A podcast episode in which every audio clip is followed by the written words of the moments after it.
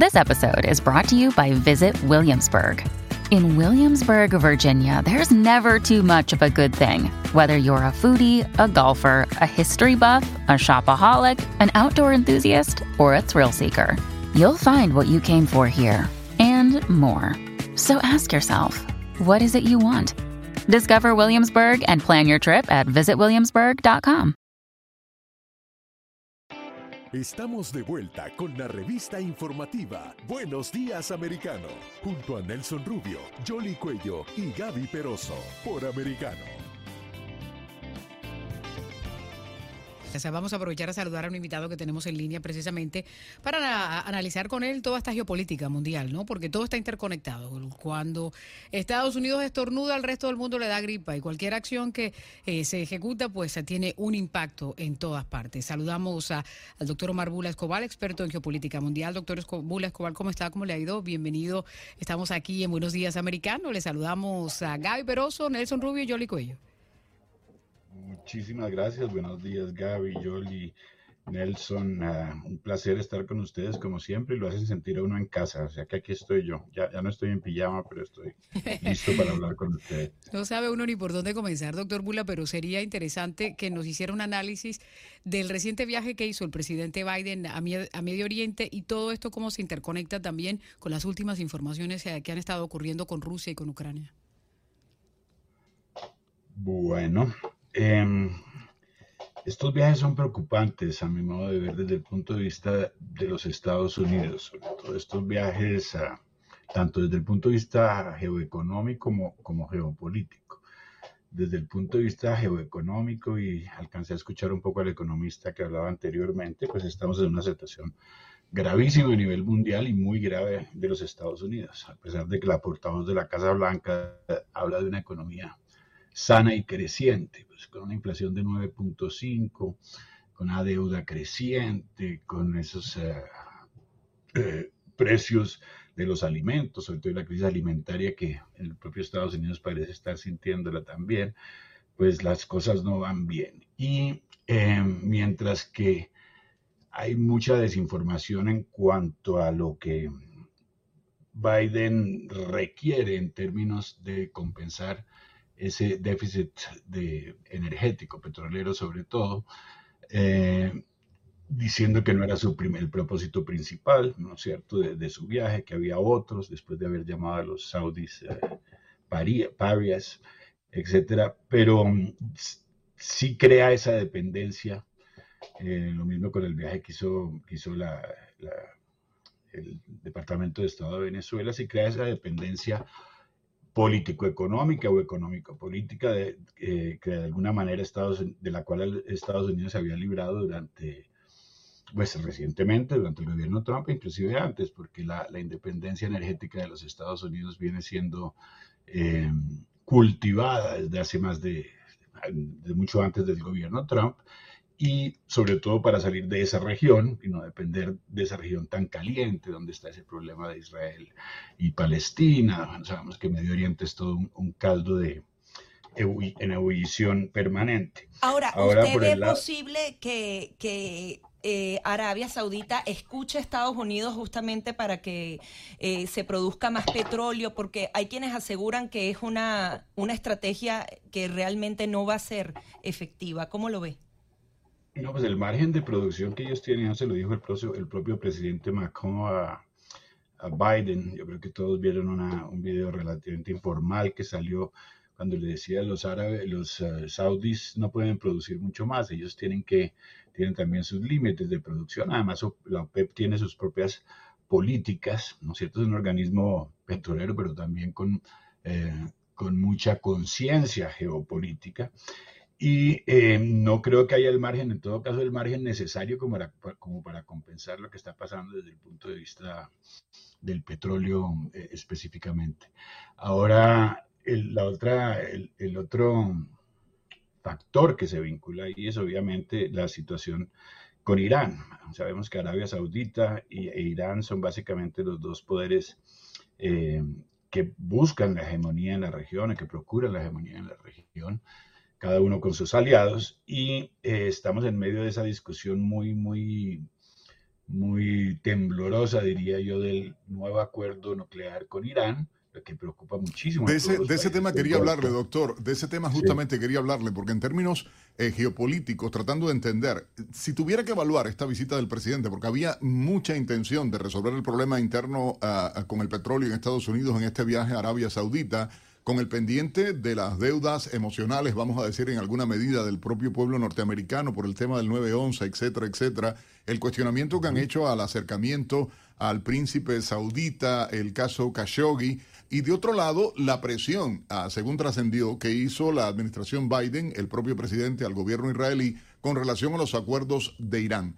¿Hasta dónde es factible esto o no? ¿Qué pudo haber pedido el presidente en este caso al gobierno israelita que no tenga impacto en las relaciones bilaterales, por ejemplo?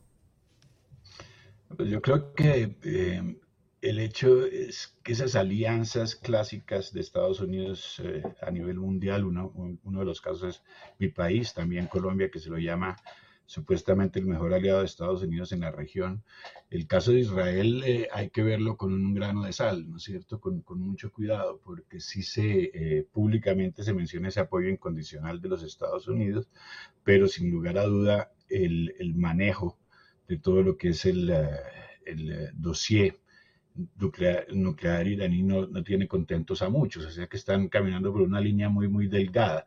Ahora, yo personalmente creo que, el apoyo que le daba el gobierno anterior a Israel era mucho más eh, firme, ¿no es cierto? Eh, y eso se, se traduce claramente o se tradujo y se sigue traduciendo en la situación con Palestina y con otros actores de la región que encuentran ahora más espacio para moverse en contra de Israel. Hay que acordarse de que muchos de los países de la región, de la región exceptando aquellos que entraron en los acuerdos Abraham, en Abraham Accords, siguen teniendo Israel como un enemigo, es un enemigo histórico de alguna manera. Entonces es muy, muy frágil. Las promesas que se le hacen a Israel eh, tienen que traducirse en algo concreto y yo creo que ese concreto se va a ver sobre todo en el apoyo o la falta de apoyo o el tipo de apoyo que se le ofrezca dentro del marco de ese acuerdo que se está tratando de alcanzar. Las críticas son muchas, muchas. Doctor Bula, muchos países. ¿Qué se puede esperar de la reunión?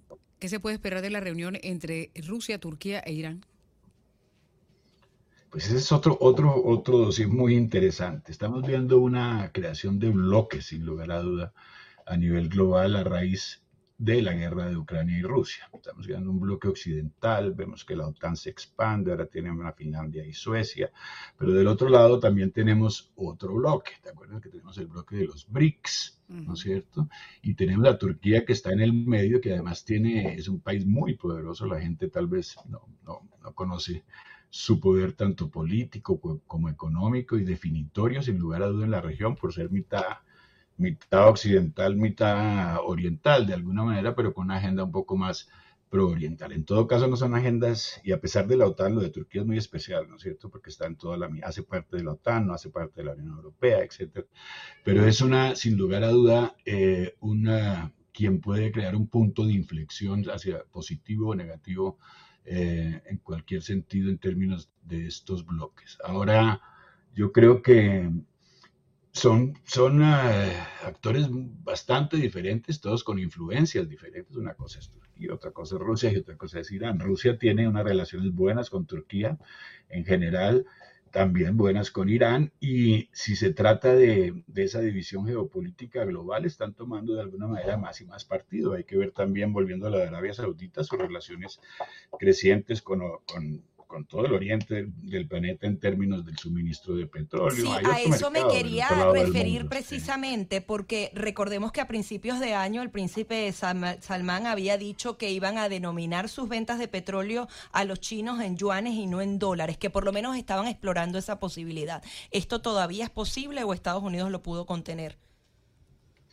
Pues yo creo que eso es posible y, está abriéndose una nueva puerta también dentro de, ese, de esa lógica de bloques en el marco monetario, ¿no es cierto? Hay una, eso empezó sobre todo con Rusia cobrando su petróleo en rublos, pero también ah, eh, la China eh, y otros países de la región, la India, entre otros, de manera un poco más discreta, han querido de alguna manera desligarse de ese de, esa predominancia del dólar, ¿no? Históricamente, eso no pasa de un día para otro. que uno pueda deshacer el dólar como moneda de referencia, pero ya hay muchísimos intercambios entre monedas, inclusive no convencionales.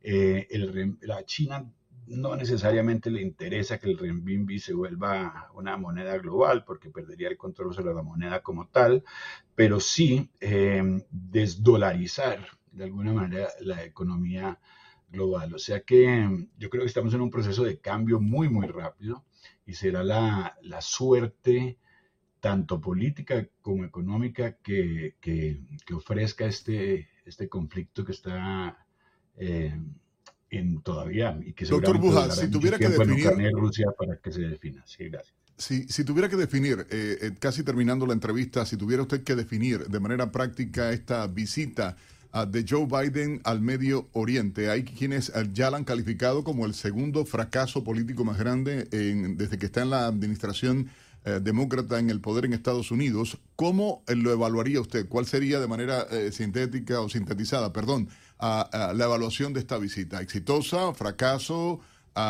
¿qué, aportaría? ¿Qué, ¿Qué va a aportar? ¿Y hasta dónde nos mantenemos como líderes a nivel internacional? ¿Estados Unidos qué posición tiene?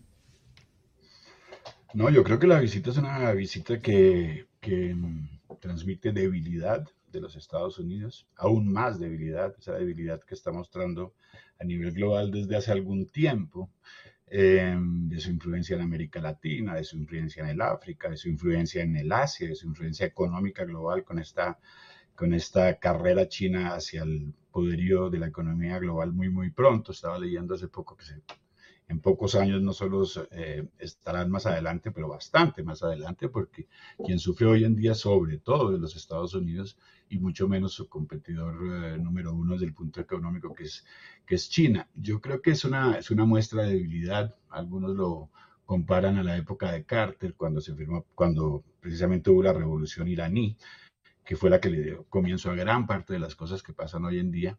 Em, y es ahora se repite ese tipo de, approach, de acercamiento a la política exterior, pero en un momento en que los Estados Unidos es un momento mucho más delicado, ¿no es cierto?, desde el punto de vista económico y con un cierto retiro de esa influencia que tenía en otras regiones, en parte, en el caso de eh, Oriente Medio, por la no dependencia de petróleo que llegó a tener hace eh, recientemente, hace dos años. O sea que eso hay que se vuelve, se reescribe la agenda política, pero esta vez con Estados Unidos muchísimo más débil y, a mi modo de ver, siendo demolido por fuerzas internas más bien que la competencia internacional siempre estará ahí, pero Estados Unidos tiene ciertas uh, lobbies internos que parecen estar eh, actuando deliberadamente para debilitarlo. Pues muy bien, seguiremos haciendo los análisis con usted como siempre. Doctor Bula, muchísimas gracias por estar aquí con nosotros en Buenos Días Americano. A ustedes, Nelson, Julie, Gaby, un abrazo muy grande y que Dios los bendiga. Muy amable, muchas gracias. Es Omar Bula Escobar, experto en geopolítica y están activadas las líneas.